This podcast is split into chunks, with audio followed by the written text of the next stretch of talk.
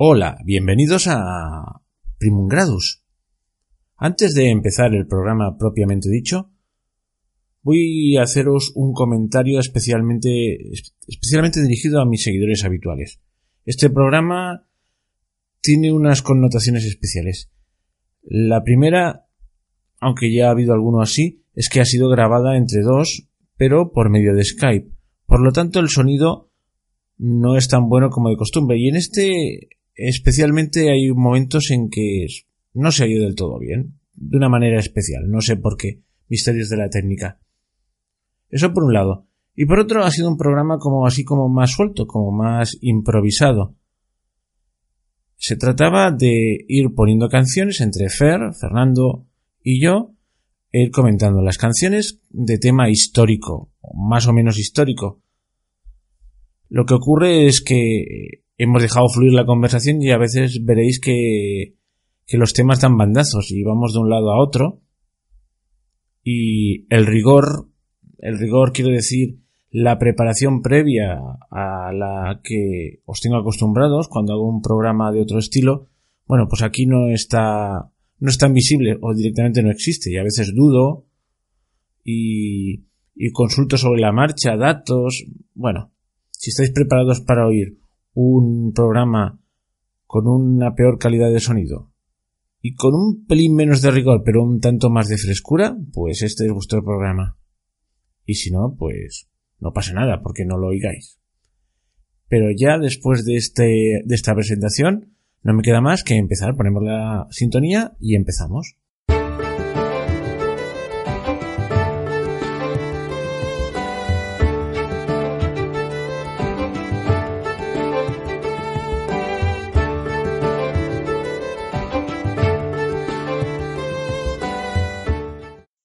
Bienvenidos a Primum Gradus, tu podcast de historia y humanidades. Os habla Ricardo Silvestre y hoy tengo compañía. Está Fernando. Hola, Fer.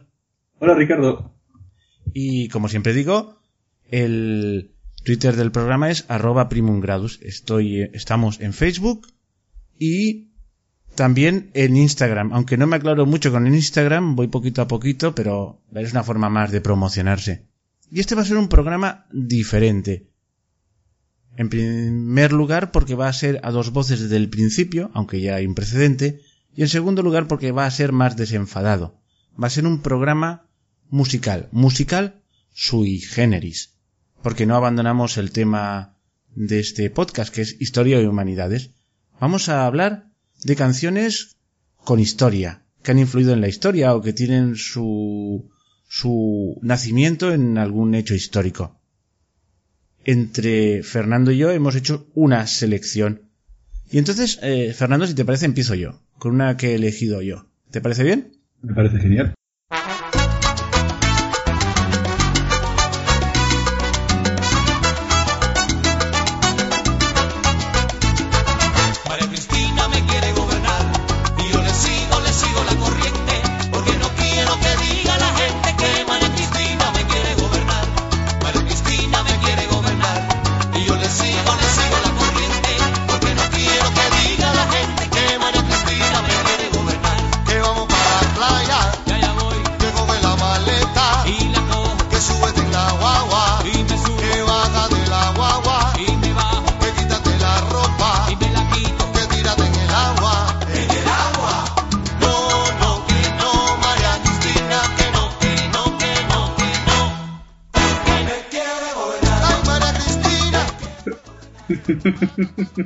María Cristina me quiere gobernar y yo le sigo, le sigo la corriente. ¿A qué te recuerda esta María Cristina? A la regente. A la regente, bingo. Esta se la sacaron, parece ser que en un origen, evidentemente no, no habla de una mulata sabrosona, ¿eh? El original, como es lógico. Era la última mujer de Fernando VII, parece ser que era un poco... Bueno, digo parece ser, porque los liberales del siglo XIX eran muy deslenguados con la monarquía y le atribuían más faltas de las que, pudiera tener. Bueno, parece que era una señora un poco esquivana y. Y los carlistas, que se apuntaron también a esto, pues. Para cachondearse del bando contrario, que era el bando cristino, pues le cantaban una canción con la que tenía esta tonadilla. María Cristina me quiere gobernar y yo le sigo, le sigo la corriente. Bueno, tiene una vida azarosa. Y la cuestión es que esta canción llegó también a Cuba. Y les faltó tiempo para reírse de, del asunto y sobre todo cuando empezaron los primeros movimientos independentistas.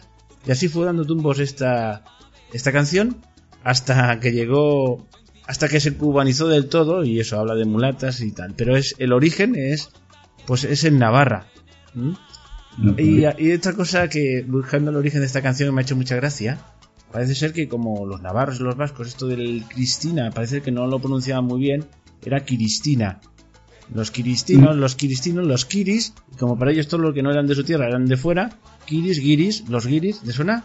¿Cómo llamamos aquí a los de fuera? A los, pues, los giris. Bueno, pues es una canción curiosa, no me lo negarás. No, hasta, o sea, escuchar María Cristina me quiere gobernar, que yo se la he escuchado a algún tío mío cantarla muchas veces. Sea, pero de broma, o sea, esto estás por casa y escuchas que canta María Cristina me quiere gobernar. Pero escucharla cubanizada tiene más gracia todavía. Bueno, claro, pero es que la, la gracia es el origen, ¿no? sí, sí. bueno, se ha ido transformando, no tiene nada que ver lo, lo de entonces con lo de ahora. Bueno, de las canciones que tú me has mandado, ¿tienes alguna Hombre, si quieres podemos empezar por el Seiga. Por Bueno, lo tú me cuentas, ¿eh? que esta no la he preparado yo. Voy a escucharla, ¿eh? Mm. Porque si no, no sé de qué va. Tiene un tono así muy, muy de...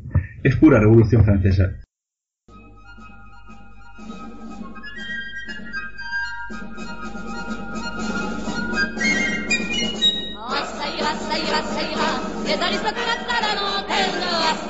ça ira, ça ira. Les aristocrates, on les prendra. La 300 ans qui nous promettent qu'on va nous accorder du pain. La 300 ans qui donnent des fêtes et qui entretiennent des cadins. La 300 ans qu'on nous écrase, assez de mensonges et de phrases, on ne veut plus mourir de faim. Bueno, cuéntame un poquito de esta canción. Te cuento, esta canción no he encontrado un autor fijo y un autor claro, no hay el momento del origen sí está claro, es 1790. Hay una imagen en la Wikipedia que la ilustra que es la guillotina y los demonios cantando el Sairá. Los demonios cantando el Sairá. Sí, porque era una canción que flotaba en los ambientes revolucionarios. De hecho, la canción es una canción muy bonita, muy de paz. Es Sairá, Sairá, que quiere decir esto irá, irá los aristócratas, los aristócratas a la lanterna, eh, los aristócratas, o sea, a la lanterna es una farola, ¿no? Y eh, aristócratas a la lanterna quiere decir lo vamos a colgar de una farola. Ah, es bonita, tiene, poesía. Sí, eh, en la linterna nosotros les pondremos. Y luego empieza con eh, hace 300 años que nos prometen y nos matan de hambre. Pero de hecho, este Saiga, que suena tan bestia, es el Saiga suave. Porque hay un Saiga de los Anculot eh, que habla de, vamos, de defenestrar, de romper, de, o sea, es un Saiga ya directamente salvaje. Y esta cancioncilla, este Saiga es lo que, lo que se dice que cantaban las pescaderas cuando tomaron Versalles. Caramba, o sea que la que conocemos es la versión Knife. La versión Knife, la de los, colgaremos de una, de una, de una farola. Sí, sí. Hablando de canciones terribles, bueno, obvio aunque la tengo aquí en la lista, la marsellesa, pero la dejamos para más adelante, que para ser un himno nacional tela. Mira esta, a ver qué te parece. ¿Tiene algún... algo te recordará al, al Saira? Pero esta es muy hispánica.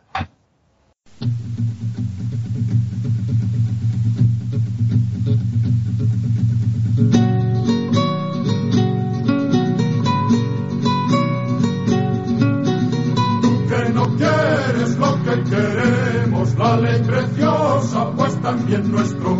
Trágala, trágala, trágala, perro, trágala, trágala, trágala, perro. Tú de la pampa, misero siervo, que la ley odias de tus abuelos, porque nací, Madrid lloro ha muerto, tus gollerías y regodeo.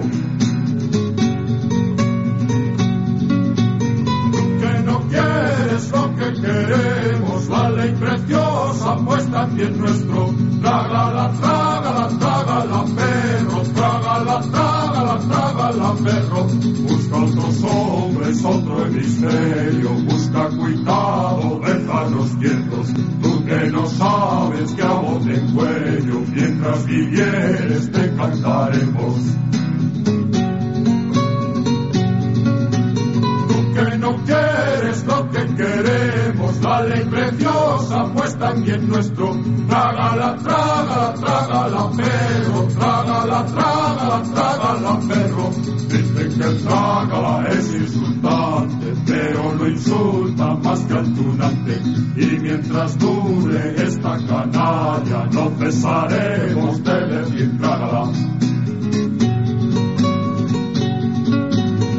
que no quieres lo que queremos, la ley preciosa, pues también nuestro. Trágala,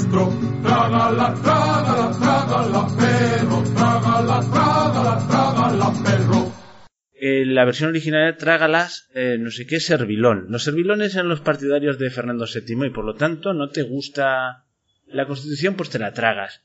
O sea, es salvaje, o sea... Eh, yo tengo una pequeña querella con los liberales porque tienen la manía de que hemos creado el Estado español, pues muchas gracias porque la cagasteis. Y dos, somos los más los más tolerantes del mundo. Pues mira, no lo parece. ¿Qué te parece esta canción? Bueno, pues suena un poquito, o sea, aparte que siempre me lo dicen los hispanoamericanos que los españoles somos muy duros y una canción que es trágala, trágala, trágala, suena un poco un poco, ¿sabes? O sea, en su contexto tuvo que ser. No, claro, y además esta es una, una... Fíjate, esta es la que se cantaba en la guerra civil, pues está dulcificada.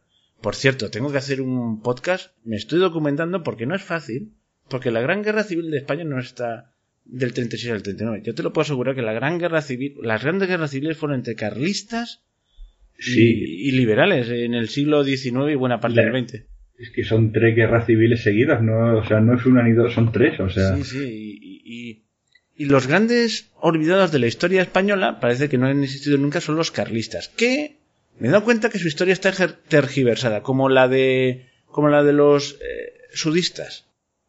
Que eh. te, venden una imagen de ellos que no es exactamente de acuerdo. Por ejemplo, los sudistas ah, eran todos esclavistas. Mentira podrida. Habían también antiesclavistas. Todos los de la Unión eran antiesclavistas, mentira podrida. Y el mismo presidente Lincoln eh, se dedica a abolir la esclavitud cuando ya está avanzada la guerra para como medida política, pero tampoco estaba muy convencido. Era el problema era otro, ¿eh? De hecho, algunos discursos de Lincoln serían calificados de racismo extremo hoy en día y eh, con eso no tenía ningún problema y era la persona más ilustrada y más progresista de su momento. Bueno, en, en América, en el norte, tanto en el norte como en el sur y posiblemente más en el norte, se hablaba mucho desde siempre del destino manifiesto, que es una teoría absolutamente racista. O sea que, mira, ya sabes cómo pienso y nunca le voy a dar la razón a Fidel Castro o a Chávez, pero entiendes cosas, entiendes cosas cuando oyes hablar a determinados, determinados personajes de Estados Unidos. Es que eso estaba también dentro de ellos. ¿eh? Pero eso el destino manifiesto tiene su punto, porque la gente siempre te dice lo maravillosa que es la moral protestante, pero el destino manifiesto eh, tiene un claro, un fuerte componente calvinista, que es que el destino está escrito. Claro. Y si tu destino es llegar de costa a costa, el destino manifiesto es ese y punto. Y si, si la gente que cree en el destino les metes ese día en la cabeza que fue un éxito de esa, de esa segunda ola, porque eso no lo tenían los padres fundadores, vino después. Alguno me dirá, ¿sí lo tenían? Yo digo que no. Y, pero eso viene ya a partir de 1812, 1815, es decir, cuando ya se consolida el Estado y ya empiezan a mirar a la expansión. Bueno, lo, sí, sí, perdona, que te interrumpí. No, no, no, te digo, entonces cuando tienes, cuando ya tienes ese, ese sustrato calvinista y metes la idea correctamente, ya la, el, el, mecanismo, el engranaje corre solo. Pues no, ahora que, bueno, como esto es un programa de historia y si nos vamos de la música no pasa nada, pues con respecto a esto de la mentalidad de los padres fundadores, los puritanos, siempre nos dicen los satélites de la libertad, del libre cambio, del capitalismo. Bueno, mm, hice unos programas dedicados a Cromwell, pues Cromwell intentó hacer el reino de Dios en la tierra, lo cual es una barbaridad, como dice el profesor Dalmacio Negro, a nadie se le había ocurrido. Pero es que es cierto, es que tú ves, no, y los papas, no, los papas tenían claro que ellos en el poder, el poder, o sí, poder religioso, pero por el otro estado las, las dos espadas y nunca pretendieron confundirlo, y cuando lo intentaron confundir, pues les, les metieron caña y con razón. Y bueno, pero esto es otra historia. Pero no se les ocurría esta barbaridad. Bueno, pues esto lo intentó. Y los más extremistas eran los levelers o los niveladores, que eran socialistas. Porque hay que tener en cuenta que cuando alguien busca el paraíso en la tierra, siempre el paraíso es socialista. Esto lo dije en no sé qué. Siempre, programa. siempre en un programa lo dijiste y así. Sí, sí. sí, entonces los primeros colonos puritanos que se van a, a Estados Unidos, que entonces nos llama Estados Unidos, que por cierto son unos muy determinados que a un sitio muy determinado. En otros sitios iban otros con otras intenciones Sí, y con otra mentalidad. esto es Pues el mi- este de, de Plymouth y, la- y el, Mayflower, el Mayflower. De, de esos hablamos. Pues, pues estos primeros padres fundadores querían montar una comuna, ¿vale? Y de hecho algunos fracasaron porque aquello no funcionaba. Y después se desengañaron y montaron otra cosa, pero su primera intención era establecer un estado comunista. Sí, de hecho, la historia esta de, de Acción de Gracias viene porque en la colonia de Plymouth, el primer año montaron una comuna, casi se mueren de hambre y tuvieron que ser los indios los que le enseñaron a enterrar un pescado con la semilla y a cultivar con el clima de la zona, pero si no esa primera colonia puritana habría fracasado. Y esa colonia triunfa porque roban una planta de tabaco a España y empiezan a cultivar tabaco. Bueno, mira, esto no lo sé. Pues, oye, me estás dando ideas para otro programa, ¿eh? Aunque estoy exponiendo al público mis debilidades, pero no pasa nada. Pero, pero bueno, y por terminar el tema, sí, me fascina como Cromwell, la gente le fascina, pero Cromwell es el único gobernante occidental que ha prohibido la Navidad. Ah, esto no lo sabía. Sí, sí. Bueno, Sí, pues- sí, porque decía que era impura porque la gente cantaba y bailaba y el canto, el baile, la risa era satánico. Mm, es que el puritanismo. Mira, bueno, el puritanismo es una forma de hipocresía. Pero la hipocresía de toda la vida, esta de, bueno, tú mucho sí, pero luego, pero, pero que, pero cuando el puritanismo es algo más, es un paso más, es el, El- el implantarlo problema- por ley.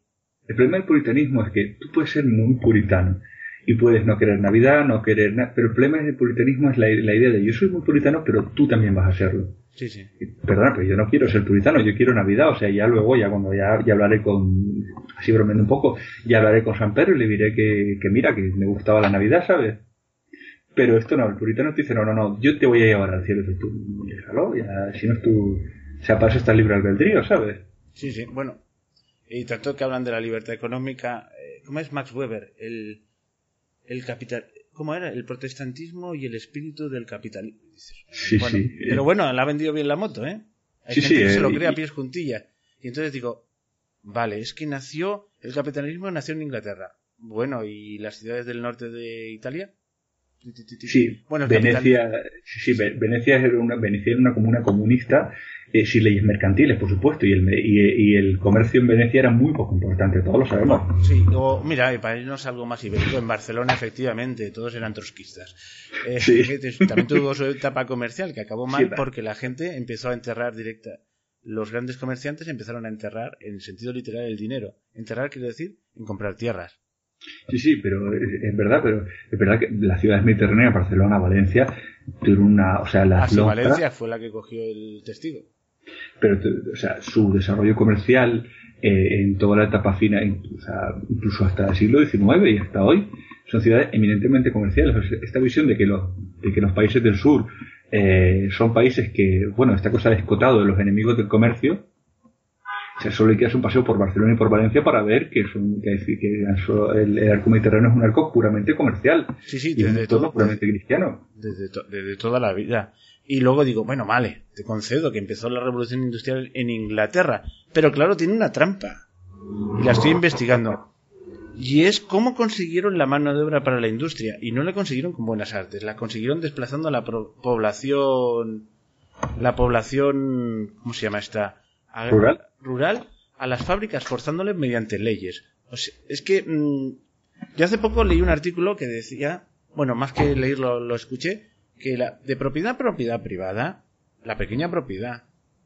Lo demás, cuidado con las grandes corporaciones, ¿no? Porque al fin y al cabo no tienen si tú eres un accionista no, ni pinchas ni cortas. Cuando tienes tu tienda sí que pinchas y cortas. O sea, que hay que prevenirse. Igual que te previenes contra el Estado, te has de prevenir contra las grandes corporaciones y exactamente por las mismas razones. Por lo tanto, si es, estás a favor de la propiedad privada, ni comunista, por supuesto, ni, y cuidado. Pero es que hay Lo que se entiende por capitalismo, a ver qué entiendes por capitalismo. Claro, pero es que hay mucha gente que confunde el capitalismo con la plutocracia y una plutocracia no es un sistema libre mercado. Claro que no. Eh, bueno, y además, y luego hay hechos contundentes. Luego dice, bueno, vale, la revolución industrial empieza en Inglaterra. ¿Y el siguiente país? Pues es Bélgica, caramba. Pues no es un país protestante. ¿Y de las zonas alemanas cuál es la más rica? Pues yo coincido con las católicas. Qu- Quiero decirte que no es que porque ser católicos son más ricos, porque hay países católicos que son un petardo económicamente, pero vamos, que no puedes, no, que no, que no. Y, Sí, y lo- el, es muy, el muy típico en la América hispana, ojalá nos hubiesen colonizado los ingleses. Mm, mm.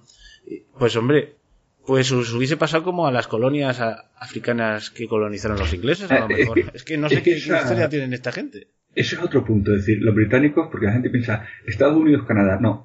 Eh, Estados Unidos, Canadá o Australia. No, eso no son colonias, eso son zonas de mayoría británica. Bueno, las, colonias co- británicas, las, las colonias británicas son Belice, eh, Zimbabue, Y y, luego, el resultado es desastroso. Y- exacto. ¿Por qué? Porque vamos a puntualizar. ¿Ha habido algún escritor? Es que no me. ha- Mira, esto es lo malo de hacer un podcast tipo garaje, aunque sea musical. Que, con- que no estás bien documentado. Quiero decir, cuando voy a hacer un programa estos que hago yo solo, tengo toda la documentación aquí para evitar estos lapsus. Ya lo buscaré. O a lo mejor alguna, eh, algún oyente amable nos lo, nos lo Indica. pone en un comentario. Pero, pero hubo un autor que escribió expresamente, los españoles no tenían colonias, porque formaban parte, eran virreinatos, formaban parte de la corona. Mientras que los ingleses, bueno, aunque le pudiesen ese nombre de, de virreinato, no eran, eran colonias de explotación. Y es muy Ah. diferente. Es que yo cuando le explico a un Bueno. mexicano que la, el epo- hombre, en la época de máxima esplendor de la economía mexicana, en- comparativamente a nivel mundial, evidentemente yo prefiero prefiero seguramente él preferiría vivir en Ciudad de México ahora que en aquella época, pero todo hay que contextualizarlo. Cuando México era la gran potencia económica del mundo es cuando formaba parte del imperio y su moneda era la más valorada y la más usada a ambos lados del Pacífico. En China hay, Sí, pesos, hay- hay pesos- hay pesos mexicanos. Bueno, sí, sí, pero sí es que los chinos llamaban al rey de España el rey de la plata. Y solo admitían el real de A8 como moneda de cambio. Y si tú querías comerciar con China, la única moneda autorizada era el real de A8. Y ya está. Y si los holandeses, los franceses querían comerciar con China, tenían que comprar moneda española. Porque si no, no se la admitían. Era real de A8, ¿no? Es que, Sí, claro, yo creo que he dicho pesos mexicanos, ¿ves? Las típicas- Bueno, pero, pero es que todos se llaman peso por eso, porque se, se Ah. acaba- el real de 8 se acabó llamando peso y por eso todos los países, pues hay peso chileno, peso cubano, peso argentino, peso mexicano, porque al real de 8 se le acabó llamando peso. Vale, vale. No, es que a mí una cosa que me preocupa son los gazapos y, y hablando así a saco, a- voy a cometer unos cuantos. Si los cometemos, eh, la gente que escucha el programa son bastante, son personas eh, instruidas y cultas, con un comentario agradable, es decir, pues no era real de 8, era otra cosa, pues el peso, eh, y, y aprendemos todo, es decir, Sí, es sí, lo sí. guay, es decir, que es positivo. Pero ya te te digo, es digo- que a veces los datos, claro, me van surgiendo cosas y, y ostras, ¿quién fue el que dijo esto? Bueno, hoy estamos pasa- pasamos a otra canción. Claro. Eh, la última que hemos puesto, ¿cuál ha sido? Eh, el- trágala. El Trágala. Pues ahora toca una de las que tú has puesto. A ver, ponemos una más moderna, así de estas que sirve para un barrio de un fregado que tú me has mandado, que es el canto a la libertad. De Ah, el de la Bordeta. Sí, tiene su aquel, ¿eh? Ahora sí que acabamos ya todos, pues vamos a cantar colectivamente como buenos ciudadanos. Hasta el de Loarre se va a marchar a Loarre.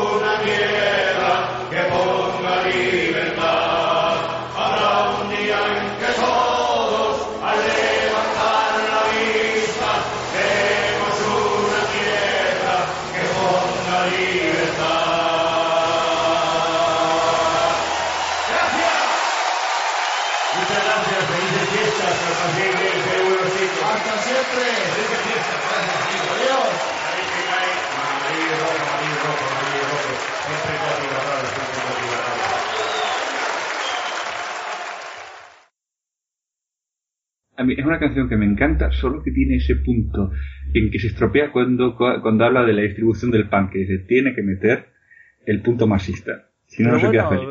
Pero no te creas, no tiene por qué ser marxismo, ¿eh? yo no lo... Vamos, yo, yo pienso que hay canciones que valen para un barrido y para un fregado. Me explico.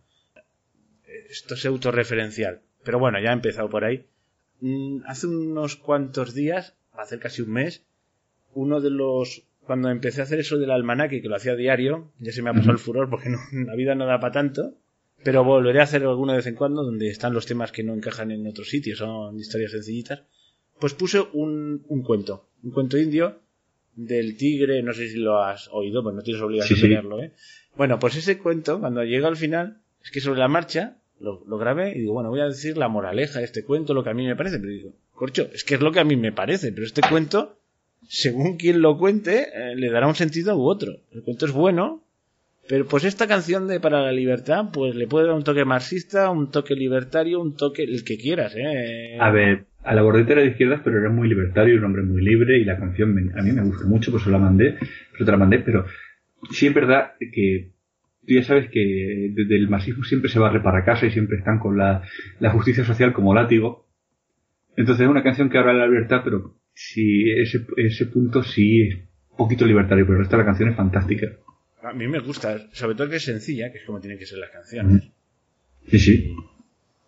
no, eh, como himno me gusta. Ahora, hay una, hay una en YouTube, que es donde la he visto, himno de Aragón ya. Esto no Ah, sirve espera, como espera. himno de Aragón. Es que esa es otra cosa, es que, es que en la, en la- eh, lo tengo aquí abierto en la Wikipedia, la Junta Aragonesista llegó a proponerla como himno a Aragón y juntaron 24.000 firmas y dieron la brasa. O sea, hay, hay gente que se, de esta, ¿sabes? De un himno que, lo dice mi amigo cubano, un himno que podría ser un himno de libertad de todo el mundo hispano, eh, con esta furor localista que tenemos, hay gente que lo quiere convertir en himno a Aragón que yo no le veo sentido. Bueno, pues oye, ahora que hablamos de himnos localistas que tenían que ser universales, te voy a poner el que en principio iba a ser el himno de la Unión Soviética. Espera que lo encuentre. ¿eh? Ay.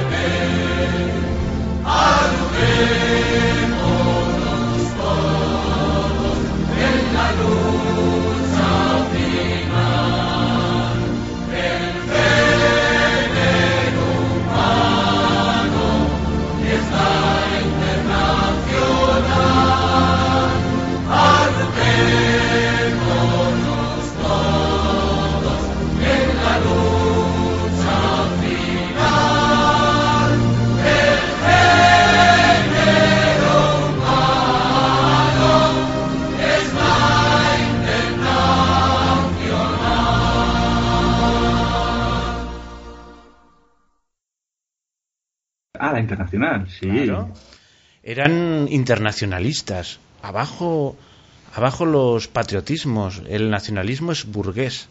Pero rápidamente cambiaron. ¿Eh? Sí, aquella cosa de la revolución en un país, primero, o sea, la, la dicotomía entre la revolución en un país o la revolución para el mundo y aquella cosa de Lenin de Y la Trotsky, revolución y solo Trotsky, para- ¿no? Se sí. pelearon. Por cierto, Sí, esta la he sacado de YouTube y entonces los comentarios son sabrosísimos. Porque menos yo, yo creo que todos los demás que han puesto a escuchar esta canción son muy de la ideología. Y entonces Sí. vas bajando y pone, salían fotos ilustrando, no pongáis a Trotsky que fue un traidor. Dios mío. bueno, Trotsky. Es que, bueno, mira, de Stalin no voy a hablar. No es porque me guste. Pero voy a hablar un poquito de Trotsky. Para que la gente no se piense que era el bueno de la película. Solo voy a contar un pequeño detalle. Cuando se dio cuenta de que las cosas venían mal dadas contra el ejército blanco, dijo, bueno, mm, ya está bien de que el ejército sea tipo asambleario, ¿verdad? Porque, porque llegaban los soldados y elegían al jefe y habían comisarios políticos que no sé qué, que no sé cuántos, total, un ejército ha de ser ordeno y mando, por favor, no me discutas las órdenes y yo sé el que sé, yo soy el que sabe y tú me obedeces y no pienses. Desgraciadamente un ejército, si todos los soldados piensan y deciden, se va al garete. Ojo, pero en realidad.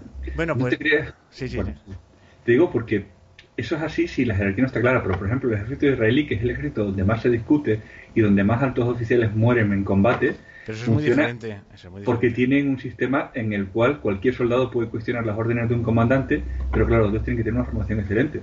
Claro, pero eso ya son, bueno, pero No imagínate un ejército de replegados, que Sí. el ejército, las milicias. Que Sí, sí. yo me imagino que si las cosas iban mal dadas, pues yo cojo el fusil y me voy para casa. Claro que no es lo mismo Bueno. una, alguien de Sahal que tiene un objetivo claro, que está discutiendo estrategia con el coronel, a un tipo, como tú dices, que está allí, que lo que quiere es volverse a Sudasha y que si le dicen carga, te dice, yo no voy a cargar en mitad del hielo. Bueno, pues la cuestión es que se dio cuenta Trotsky que aquí hay que poner oficiales como, como, como Dios manda. Pero ¿dónde están los oficiales como Dios manda? Los tenemos en la cárcel porque son oficiales zaristas. Pues nada, estos van a mandar y vamos a hacer un ejército, como, iba a decir como Dios manda, pero era comunista, no creo que dijese eso. Pues un ejército como tiene que ser, Como Stalin manda. como Stalin manda. No, como Stalin no, por Dios. Bueno, como Lenin manda. Como Lenin manda. No, no, Stalin como, espera, como Stalin- Marx. Ma- esa- Stalin estaba por ahí en un rinconcito haciendo... haciendo Sí, robando bancos. Bueno, la cuestión es que decidió que le- que usar a los oficiales, que estos saben.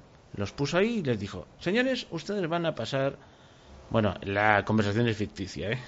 Esto es una dramatización libre. Pero les dijo, señores, ustedes van a pasar a ser los mandos del ejército rojo. Supongo que tendrán la tentación de pasarse de bando, pero no se preocupen. Tenemos a sus mujeres y a sus hijos y cuando se pasen de bando, pues serán pasados por el paredón de fusilamiento. Y si pierden una batalla, pues ya saben, también. O sea, es un- una manera, es, digamos Sí. que es una manera de, de hacer que la gente produzca muy peculiar. Pues ese fue el inicio del ejército rojo con cara y ojos. Este fue el nuestro amigo Trotsky. Sí, sí, sí. es- A mí el- en los métodos soviéticos es aquello como, como lo que decía Stalin, que decía que los científicos producen mejor cuando tienen hambre y miedo. Bueno, tengo- la, la- la dosis justa de hambre y miedo hace que la creatividad se incremente. Eso lo decía tan contento. Sí, sí, no. Eh, así, y muy bueno, pero solo lo apunto aquí, porque es que me van saliendo temas y nunca los acabo. eh. Es un problema que tengo, pero es que si llevo tiempo deseando hacer un podcast sobre la ciencia soviética. ¿Quién Mm. era aquel genio que, que negaba la genética porque al fin y al cabo lo- era un invento de un cura y era burgués?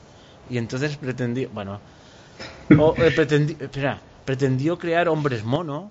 Y- Ah, sí, sí, el, el- el soviético Sí, este, sí, que, sí, pero que cosa- consiguió una voluntaria para inseminarse con... con- Bueno, pero unas cosas fantásticas. Y entonces siempre... Eh, ¿qué quiero decirte? Hay siempre que me dice, pues no, pues los rusos en- con la carrera espacial pasaron a los americanos. Sí, sí, sí, sí, los pasaron. Y es evidente, eso fue un éxito evidente. Pero ¿a qué coste?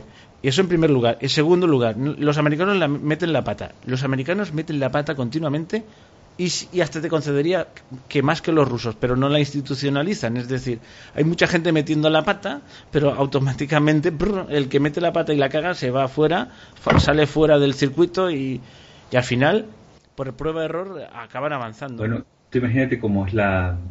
Imagínate cómo pudo ser de fra- cómo pudieron ser los fracasos de la guerra de la ciencia soviética, que hay una teoría de conspiración que dice que Chernóbil fue provocado porque en cerca de Chernóbil había un, esto es ficción, pero había unas antenas que habían costado 30.000 millones de rublos que eran un fracaso absoluto, un sistema de escucha que no funcionaba, porque tenía un error de concepción física. Y que algunos generales que iban a rodar las cabezas, entonces eh, surgió la teoría de la Unión Soviética de eh, han provocado Chernóbil para no asumir el error de, esto.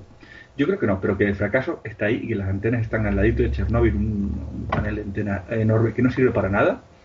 Ese es el problema en la Unión Soviética cuando un error científico se institucional- se institucionalizaba, llegaba hasta las últimas consecuencias. Ah, per- perdona, te estaba escuchando, pero el problema, digo, de la... Se me había ido el nombre. Trofim Lisenko. Eh, nuestros oyentes, os prometo, cuando pueda, que puede ser de aquí un año, dedicarle un programa, ¿eh? Y también... Sí, sí, eh, pero meteos en internet y poned Trofim Lisenko y veréis cosas divertidas. Yo tengo ahora aquí una cosa que pone publicación relacionada. Trofim Lisenko, pseudociencia soviética contra Darwin. Eh, bueno, eh, un híbrido revolucionario, hombre chimpancé, la transfusión de sangre definitiva, la de un cadáver. Bueno, pues todas estas barbaridades las subvencionaba, las subvencionaba Stalin y le daba un montón de esclavos para hacer, iba a decir, eh, un trigo especial adaptado. Pero unas cosas. Mira, y si la- los oyentes quieren buscar lo que está diciendo, que busquen el sistema de radar Duga 3. Ah, pues. Bueno, y entonces, eh, dicho esto, en ese programa también pondré la- la- el contrapunto, que es las cagadas americanas, que no son pocas. Pero ya digo, es que se eliminan antes, menos las que hace el Estado, que esas tienden a, a perdurar. Y ahora que he buscado esto de Lisenko, pero la otra no sé cómo buscarla y no encontrarla tan rápido, pero la, la os prometo que la buscaré. Y es que durante la Gran Depresión, con el New Deal, se creó una agencia, no una agencia estatal, pero muy subvencionada, para la nutrición infantil. Entonces, ¿qué pasa? Empezaron a entrar ahí pseudo funcionarios a vivir del cuento, porque los niños pasaban hambre y estaban desnutridos. La desnutrición acabó. Yo creo que por sí sola, no gracias a este instituto. Pero el, el asunto continuaba, pero claro, era muy difícil de justificarlo. Pues con pasado el tiempo, en la actualidad, mutó. Y entonces, ¿sabes a qué se dedica ahora? aquí. A combatir la obesidad infantil. Fantástico, sí, los mismos eh, funcionarios. Y no sé cómo se llama, la buscaré. Si algún... Sí, sí, eh, esta agencia que, Michelle, que la esposa de Obama se dedicó a, a darle fondos y a hacer programas con ellos y a... Pues, sí, sé lo que, sé lo Bueno, que si, al- si algún oyente me puede decir, eh, aquí estamos, estoy dejando patentes mis miserias o mi falta de memoria, pero si algún oyente me puede decir cómo se llama esa, esa institución, pues se lo agradeceré mucho. Si no, Sí. ya lo buscaré y lo encontraré. Es que Por un cierto, aquí esto es como hablar en voz alta y van saliendo posibles programas, sí, posibles guías. esto es pura producción al aire. Sí, eh, a, a mejor alguno de mis incondicionales le, le, le rompe la cadera, pero bueno, No, no, se- siempre se- está la libertad de no escucharlo. eh, escuchar los seguro- programas más serios. Seguro que se agradece. Yo creo que al final, el, cuando uno escucha un podcast, siempre espera ese, busca ese factor humano. Si no, para eso te pones cualquier radio que te, lo- te la dan con tiempos tasados. Y al final, si a lo mejor te pilla el día que tienes ganas de escuchar solo historia o solo un, tono- un punto más. Pero siempre va a llegar el día en que te va a si sigues un podcast, te va a apetecer un programa un poquito más cálido. Bueno, oye, eh, vamos a poner otra música. ¿Qué es lo que último que hemos puesto? Ya no me acuerdo, porque estamos hablando de los... El canto a la libertad. Ah, el canto a la libertad y hemos acabado hablando de Ah, lo espera, espera. soviético. ¿El, canto a la libertad o la.? o No, no, la, todos? internacional. La Ah, internacional. Bueno, bueno, oye, pero vamos a ver. Dejaron la internacional y se hicieron más rusos. Pero mira, yo creo que ganaron, ¿eh? Aunque la internacional es una gran canción. Todo se ha dicho de paso. A mí me emociona, me entran ganas de ir a, a- a hacer la revolución. Pero mira esta.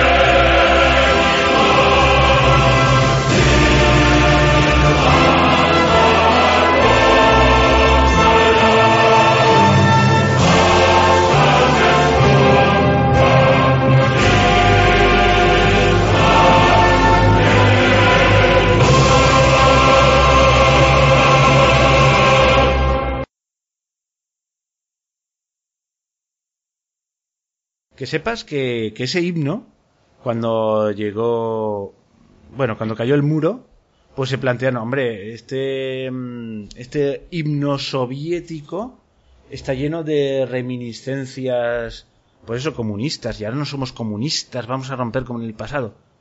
¿Qué, ¿Cuál será el nuevo himno? ¿Sabes lo que hicieron, no?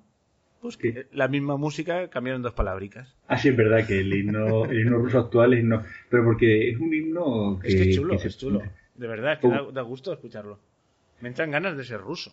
Oye, por, cierto, además, ahora que. Perdona, es que voy encadenando noticias. Te voy a poner otra. Otra. Otra música, pero te voy a mandar el, el link para que la veas en YouTube, porque vale la pena que la veas en YouTube, ¿eh? Espera un momentito que lo estoy buscando. Guay.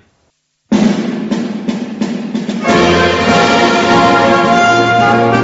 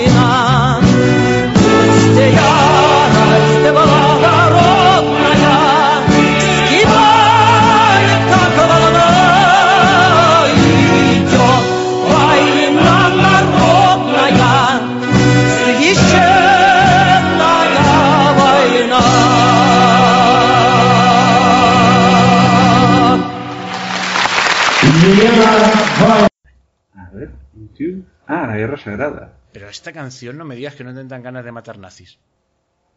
Ah, pero esto es como la del Octubre Rojo o el himno del Command and Conquer de Sailor 3. Pero tú mira, sobre todo en este vídeo viene la letra en castellano. Y, Sí, sí.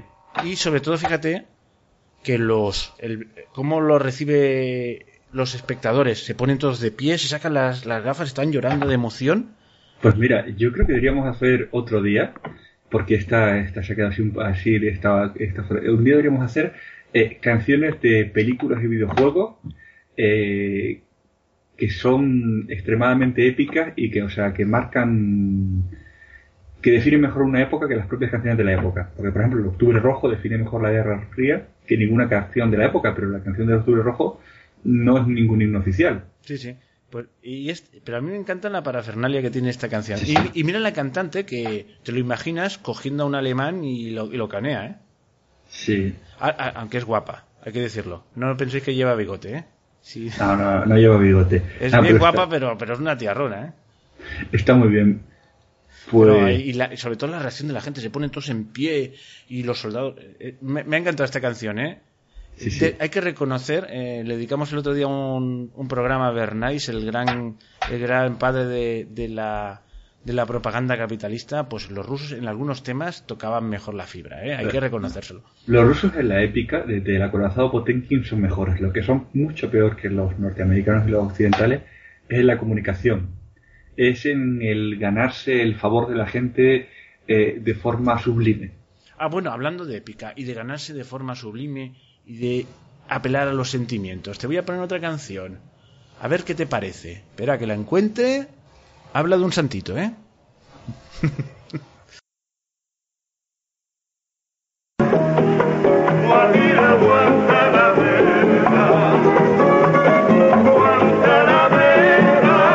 En Cuba, después de 40 años de revolución, mucha gente se pregunta, ¿cómo los cubanos de entonces permitieron que se estableciera un régimen totalitario? Y la respuesta es muy simple, porque Fidel los engañó. I know your words. First of all, we are communists.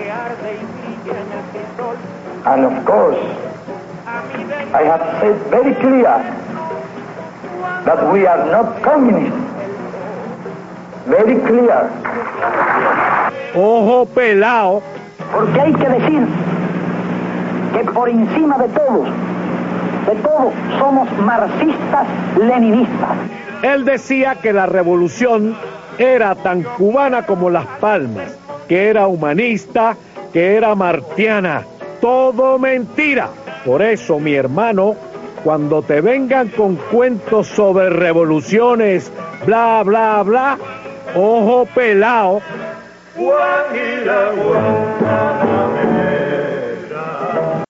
La canción que ahora vamos a cantarles cuenta ¿no? de cómo era Cuba en el pasado, de cómo aquí todo estaba en las manos de cuatro señores y de cómo aquellos señores querían que se mantuviera aquel sistema. Pero dice la canción, y en eso llegó Fidel.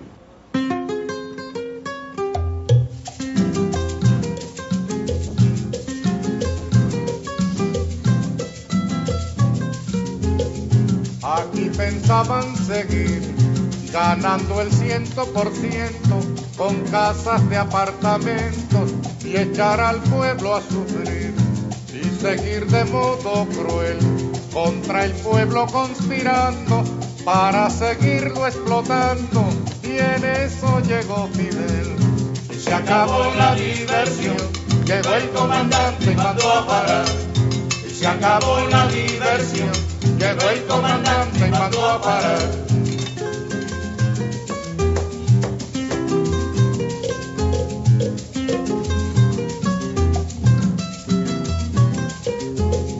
Aquí pensaban seguir, tragando y tragando tierra, sin sospechar que en la sierra se alumbraba el porvenir, y seguir de modo cruel la costumbre del delito, hacer de Cuba un garito, y en eso llegó Fidel.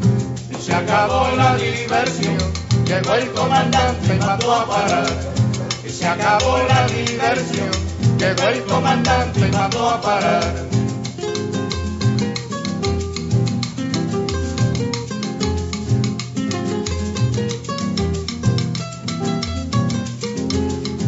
Aquí pensaban seguir, diciendo que los cuatreros, forajidos, bandoneros, asolaban al país y seguir de modo cruel, con la infamia por escudo, difamando a los barbudos, y en eso llegó Fidel. Y se acabó la diversión, llegó el comandante y mandó a parar. Y se acabó la diversión, llegó el comandante y mandó a parar.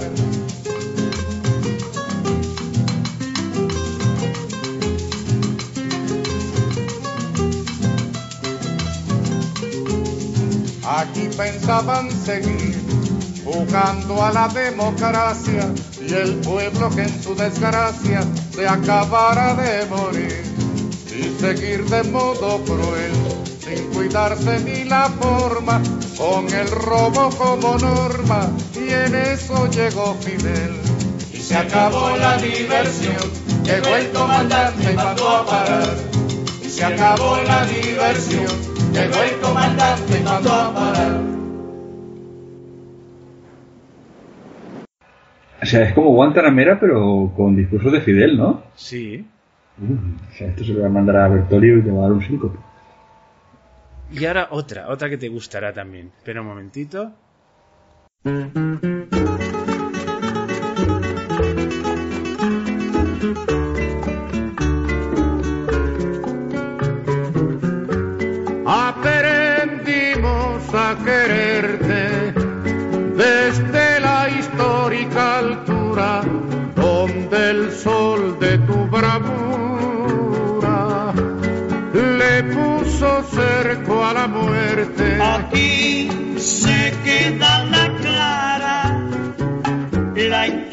Entrañable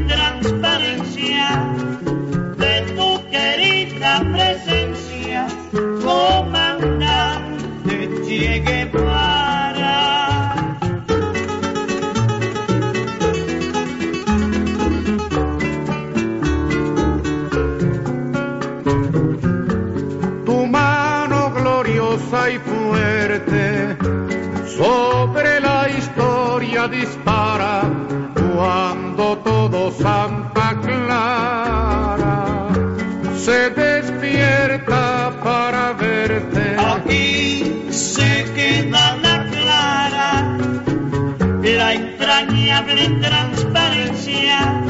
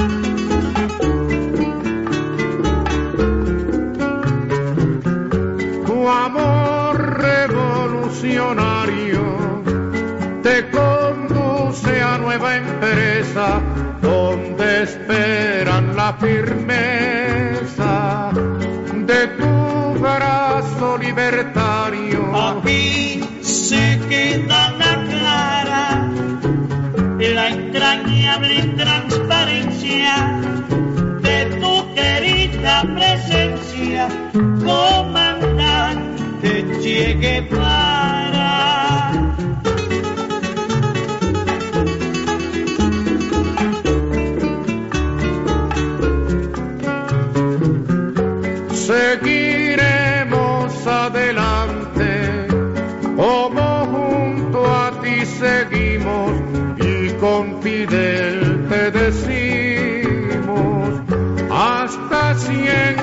Comandante. Aquí se queda la clara, la entrañable transparencia de tu querida presencia, comandante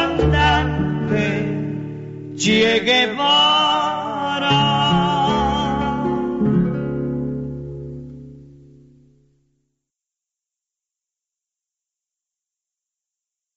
Es, Sí, eh. es pura poesía.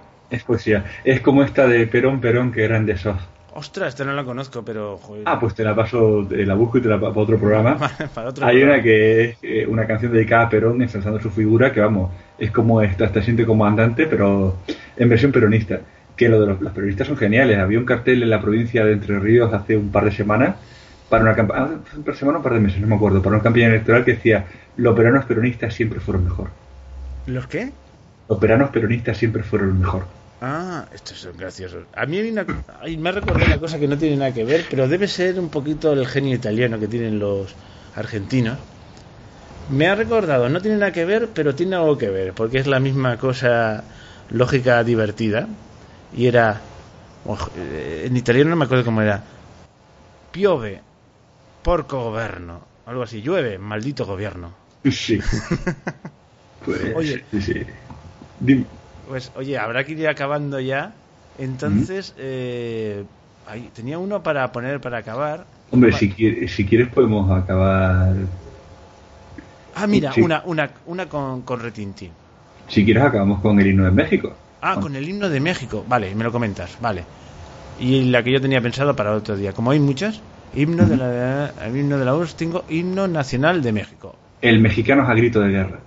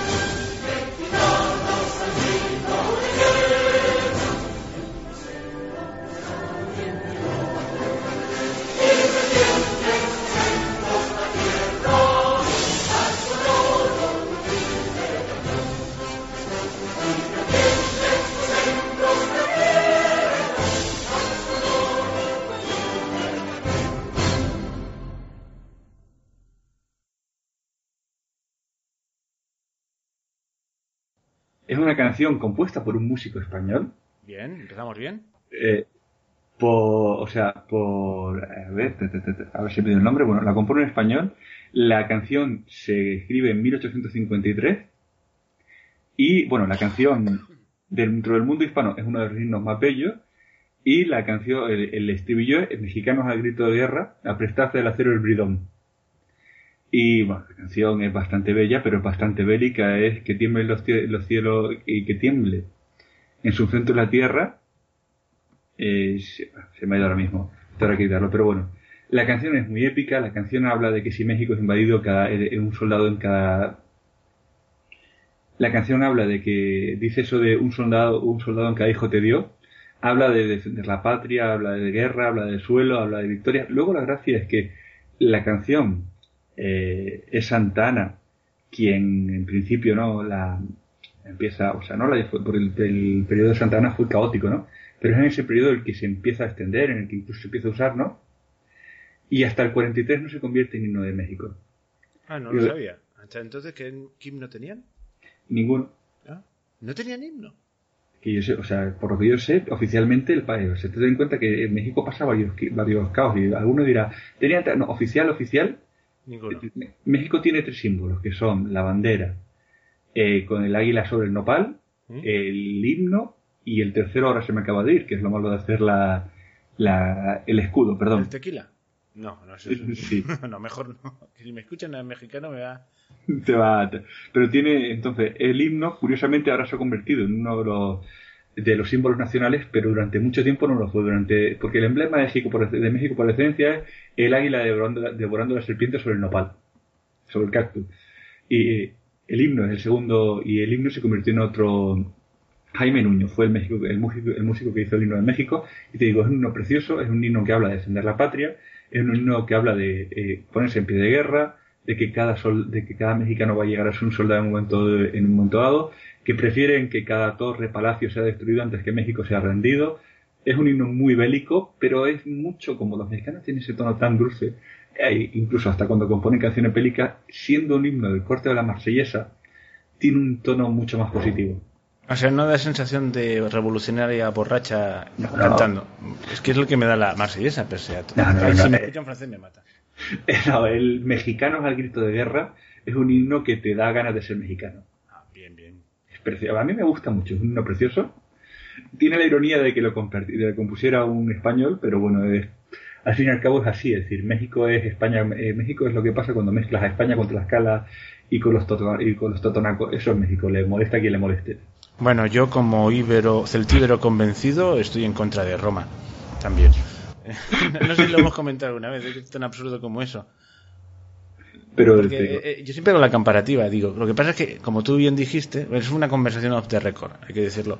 Como Sí. tú bien dijiste, cuando vinieron aquí los romanos habían 800.000 tribus, celtíberas, íberos, celtas o lo que quieras. Y claro, eso ya se ha diluido con el tiempo. Pero ahí pasa un poquito lo mismo. Y en el fondo yo creo que ahora, yo creo, me identificaría más con un romano que con un celtíbero, seguro, seguro. Pero de formas, eso es así, pero tú imagínate que eh, nosotros habláramos que nuestros ancestros son los astures. Pues tú puedes ser de todos menos astur. Porque Ah, bueno, eso- sí, claro. esos son los que perdí, eh, esos son los que no están. O sea, de hecho, mm, yo qué sé, lo, mm, es- aquí hay mucha gente que está orgullosa de ser vasca, y está muy bien, Pero ser vasco es como ser tlaxcalteca, es decir, los vascos están porque Pa- Pa- Pamplona a mí me molesta mucho, y lo voy a decir abiertamente, me molesta mucho la gente que habla de Iruña en vez de Pamplona. Pamplona se llama Pamplona porque se le regala a Pompeyo esas tierras por parte de los líderes vascos de la época, por parte de los caciques tribales. Y tú no puedes reescribir la historia. O sea, si tienes un problema y quieres llamar a Pamplona Iruña, vuélvete en el pasado, coge a tu antepasado eh, de la tribu que le cedió las tierras a Pompeyo y le dices que resista. Pero la historia ya ha sido. Y ese, ese, ese líder vasco que creo que su historia no ha trascendido, le regaló las tierras a Pompeyo para que estableciera las regiones. Bueno, y, y hay otra cosa, si ellos la quieren llamar Iruña, es que no me, a mí no me molesta, ¿eh? Te lo digo. No, no, pero no es que a mí no tampoco no es que me moleste, es, es que se llama Pamplona no porque hay una ocupación española, no, Ah, no, no, vale, vale, ahora te entiendo. sino porque hay un hecho histórico, es decir, Vale. y es, el, es un líder de ese pueblo maravilloso vasco el que le cede las tierras a Pompeyo. Bueno, las provincias vascongadas se llaman vascongadas porque fueron trasladados ahí. Pero eso me han dicho. Ahí ya estoy temblando Ah, eh, tengo que estamos- documentarme bien. ¿eh? Como dicen Y estos son temas que, buah, algunos saltan. Pero yo siempre he oído hablar de verdad. Eh, se me ha calentado la boca. Si alguien se ha sido ofendido, de verdad, yo estoy dispuesto a rectificar. Pero a mí me han contado que en algún momento fueron trasladados ahí los, los ancestros de los actuales, del actual pueblo vasco por, por Roma, porque eran sus aliados y le convenía que Sí. estuviesen en esa zona. Que originariamente son de la zona más central del Pirineo, por Jaca o por ahí. Sí, sí, de verdad, que no estoy documentado, ¿eh? Esto... A ver, yo, y es, eh, es que es lo terrible de hacer estos programas, que a veces te puedes, te puedes ir de la... Y yo estoy bueno. dispuestísimo a rectificar, pero yo eso es lo que tengo entendido. esto Lo voy a estudiar, dice- lo voy a estudiar. Como dicen los uruguayos de la torturia, eh, hay una expresión uruguaya para esto que es mandar fruta, que es hablar sin tenerlo contra- contrastado. Claro, yo, yo- bueno, yo que había cosas que tenía contrastadas, pero no tenía el- como aquello de Lisenko, ahora me va a salir hasta que lo sabía, pero ostras, tío, que he dicho una cosa y no he dicho el nombre. Esto es como bueno. Bueno, Bueno. este es un programa más desenfadado, perdona. si no hay problema. Ah, no, no. Y no. entonces, perdona que te interrumpa, ¿eh? pero quiero decir a mis a mis oyentes habituales que oyen en otros programas que me los preparo, que tengo la documentación y en los que se me cuela algún gazapo, también también hay que decirlo. Bueno, pues este es un programa que si hemos dicho alguna burrada no importa, no la rectificáis, ¿eh? que, que el que se sienta si alguien la molesta que escriba o cuanto más largo y más concienzudo sea lo que escriba mejor es decir sí, porque aparte ya solo, no solo para este programa sino para todos los podcasts si tú escuchas que alguien se ha equivocado en vez de tomártelo como algo personal y yo creo que tú compartes esa visión conmigo es decir si yo hay algo que no sé si algo he hecho mal escríbelo y yo si está bien fundamentado si aprendo me encantará Sí, bueno, oye, y mira, ahora ya vamos acabando y ahora va en serio porque me tengo que ir, ya te lo Vale. dicho antes, ya son las 12. perfecto Y a ver cuándo lo edito este programa, porque editarlo va a ser un... Hacerlo ha sido muy fácil, porque ha sido ponerse, pero editarlo va a tener su historia, porque tendré que cortar mucho, pegar mucho, pero bueno. Un aviso a mis oyentes habituales, si me lo permites, y es lo siguiente. Prometí un programa a principios de febrero, aprovechando los precisamente lo que dice Fer, los comentarios que me habéis hecho, que algunos están muy bien, con los que he aprendido mucho, algunos me han hecho rectificar algunas cosas, pues o otros son pues anotaciones al margen. Dice, además de lo que tú has dicho sería interesante esto y esto. Por ejemplo, el último que hice, por- porque es el primero que me venía a la memoria, no porque sea el number one, pero es interesante. En el último que hice sobre Bernays, uno de los comentarios me recomendaba un documental que efectivamente está muy bien sobre el tema. Pues, tan, pues estas cosas me encantan, porque van haciendo comunidad y vamos creciendo todos. Por cierto, en Evox han hecho, han puesto una nueva pestañita que se llama comunidad y donde voy colgando vídeos y vídeos de YouTube, quiero decir, pero no solo eso, también mapas, enlaces, para que veáis al menos un poquito de dónde saco la documentación y que cuando hago un programa serio, no como este, que bueno, es, no es este no es serio, hay que decirlo, es, es desenfadado, pues cuando hago un programa serio me documento. Y con esto ya, ya me quiero despedir. Estamos a Vale. domingo día 3 de febrero, a ver cuánto tardo en editarlo. Bueno. Fernando, despídete tú también. Un placer y tal, y decirlo a los oyentes que desde, desde, la, desde el. Desde hasta siempre, desde siempre comandante hasta el Seigal, el himno soviético, el cantautor que lo disfruten, que viajen, que las escuchen y que disfruten con estas canciones que cada una tiene una historia, un contenido que lo hemos tocado, lo hemos tocado por encima, pero cada una de las canciones merece la pena porque transmite mucho de su época y de su contexto. Bueno, pues ya está, nos despedimos. Ah, bueno, antes, como siempre, os digo, si os ha gustado, poned un me gusta, que ayudáis al podcast. Hasta pronto.